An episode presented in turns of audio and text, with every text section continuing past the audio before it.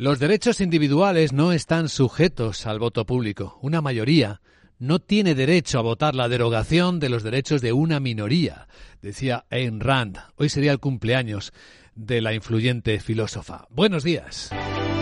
Viernes, segundo día del mes de febrero año 2024. El viernes empieza iluminado por los resultados de los tres grandes titanes tecnológicos americanos que publicaron anoche sus cuentas después del cierre y que vienen, bueno, en el caso de Meta, subiendo con fuerza en el mercado fuera de hora. Casi el 15,2% de subida en el caso de Meta, después de anunciar pues hechos extraordinarios, como el primer pago de dividendo de su historia, o un programa de recompra de acciones por valor de 50 mil millones de dólares. También caliente en el mercado fuera de hora, Amazon. Venimos recontándolo desde primera hora de la mañana, más del 7% de subida. También buenos datos de otro gigante tecnológico y con inversiones fuertes en la IA, de la que Apple no ha querido hablar. Dice que lo hará a lo largo de este año buenos resultados, pero debilidad en China, donde le está presentando un poco de cara competitiva a Huawei. Y ese objetivo un poco más eh, oscuro en el lado asiático es lo que parece estar provocando que no sea de los tres el que sube fuera de hora, incluso baja un poquito, está bajando un 2,9%. Y aquí en España, el titán que faltaba por publicar del lado bancario ha sido CaixaBank.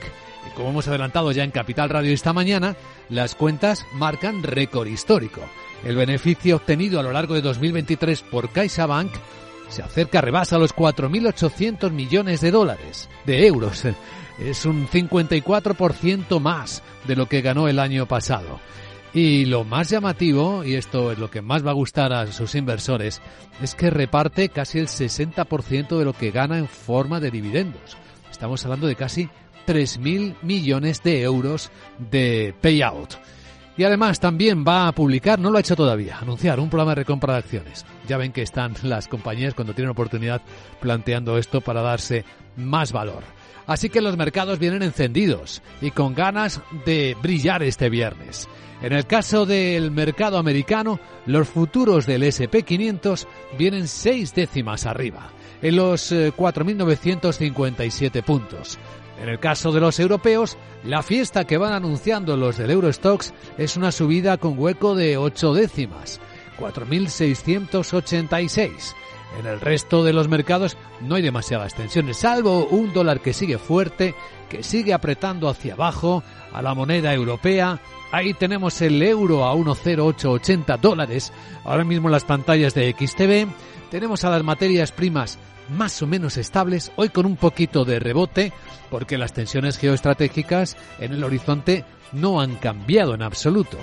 En el Mar Rojo los hutíes siguen amenazando a los americanos y el secretario de Defensa de Estados Unidos que reaparece, Joyce Austin, estuvo un poco retirado porque ni al presidente Biden le dijo que estaba peleando contra el cáncer. Bueno, pues ha aparecido Joyce Austin y ha dicho que los Houthis están haciendo algunas cosas que son muy responsables e uh, ilegales y que eh, nuestro objetivo, el de los americanos, es asegurar de que les quitamos a los Houthis la capacidad de hacer lo que están haciendo. Y esto no es un problema de Estados Unidos, es una cuestión internacional, como lo es también la guerra de Ucrania. Ha respirado aliviado Zelensky, el primer el presidente del gobierno ucraniano, al conseguir el compromiso europeo de los 50.000 millones de euros en los próximos cuatro años. Aunque esto ha costado, como reconocía el canciller alemán Olaf Scholz. Decía que habían logrado esta decisión conjunta sobre el marco financiero plurianual de la Unión y también la revisión. Y esto va unido a un claro compromiso de apoyo financiero a los presupuestos de Ucrania en los próximos años Hablamos de 12.000 millones al año, un total de 50.000 millones de euros. Y luego está el asunto de los agricultores, del que nos vamos a ocupar a continuación, porque el viernes viene muy movido, hay algunas novedades. Capital, la Bolsa y la Vida, con Luis Vicente Muñoz. Informe de preapertura de mercados europeos con la información de las pantallas de CMC Market. Se presenta un viernes claramente alcista seguramente por el empujón de resultados empresariales y también por el empujón de Wall Street.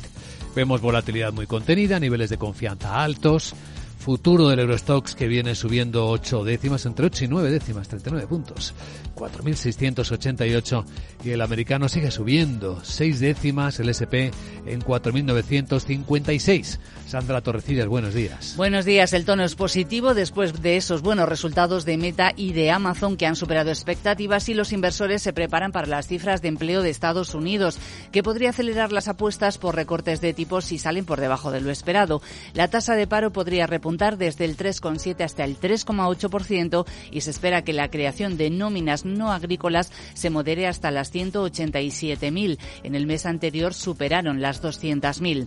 Tanto los resultados trimestrales de Meta como los de Amazon han impresionado a los inversores. Sus acciones han subido en el mercado fuera de hora un 15% y un 8% respectivamente y entre las dos han sumado una capitalización bursátil de 280.000 millones de dólares. Apple, sin embargo, cae un 3% en el mercado fuera de hora por las decepcionantes ventas en China. Bueno, tenemos un montón de protagonistas en el mercado europeo y en el español en particular con CaixaBank y las cuentas que ha publicado con su beneficio histórico. Laura Blanco, buenos días de nuevo.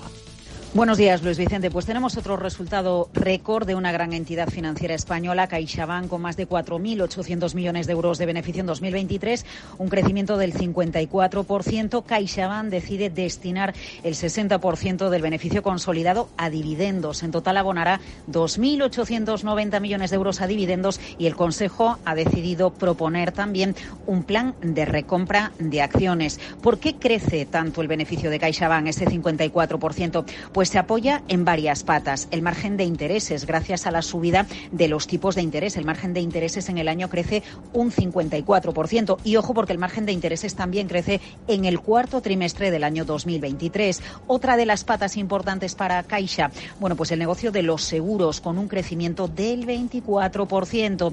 Y luego tenemos suscripción de fondos, seguros de ahorro, planes de pensiones, una división que crece a un ritmo del 34%. Caixa consigue mantener la mora controlada mismos niveles del tercer trimestre de 2023 en el 2,7% y la rentabilidad medida por ROTE alcanza el 15%. Llama la atención la caída de las comisiones, en este caso superior al 5% y suben los gastos de personal, como hemos visto ya en otras entidades financieras, en otros bancos, a un ritmo del 4,7%. Detalles que pueden ser importantes, como lo son para comprobar cómo marcha la economía, los créditos que da a su clientela CaixaBank, Laura.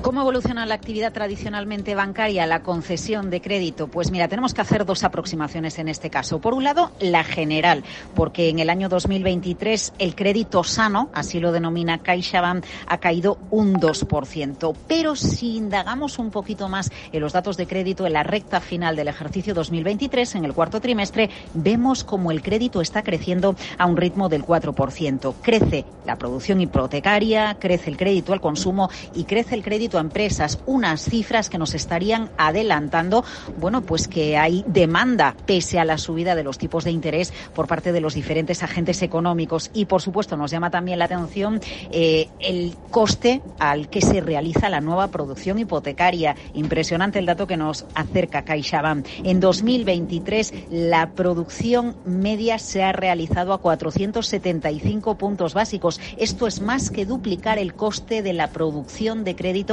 en el año 2022, cuando se colocó en general a 218 puntos básicos. Y además, en el cuarto trimestre de 2023, en la recta final del año que acabamos de cerrar, todavía la producción crediticia media se colocó más cara a 484 puntos básicos. Es decir, se sigue notando el efecto de la subida de los tipos de interés que asegura, por otra parte, bueno, pues que el negocio propiamente bancario puede seguir dando rédito interesante a CaixaBank en este año 2024. A 3,92 euros cerró CaixaBank, lleva una revalorización en lo que va del año del 2,3% como se ve en nuestras pantallas del canal de YouTube por el que hacemos streaming también de este programa.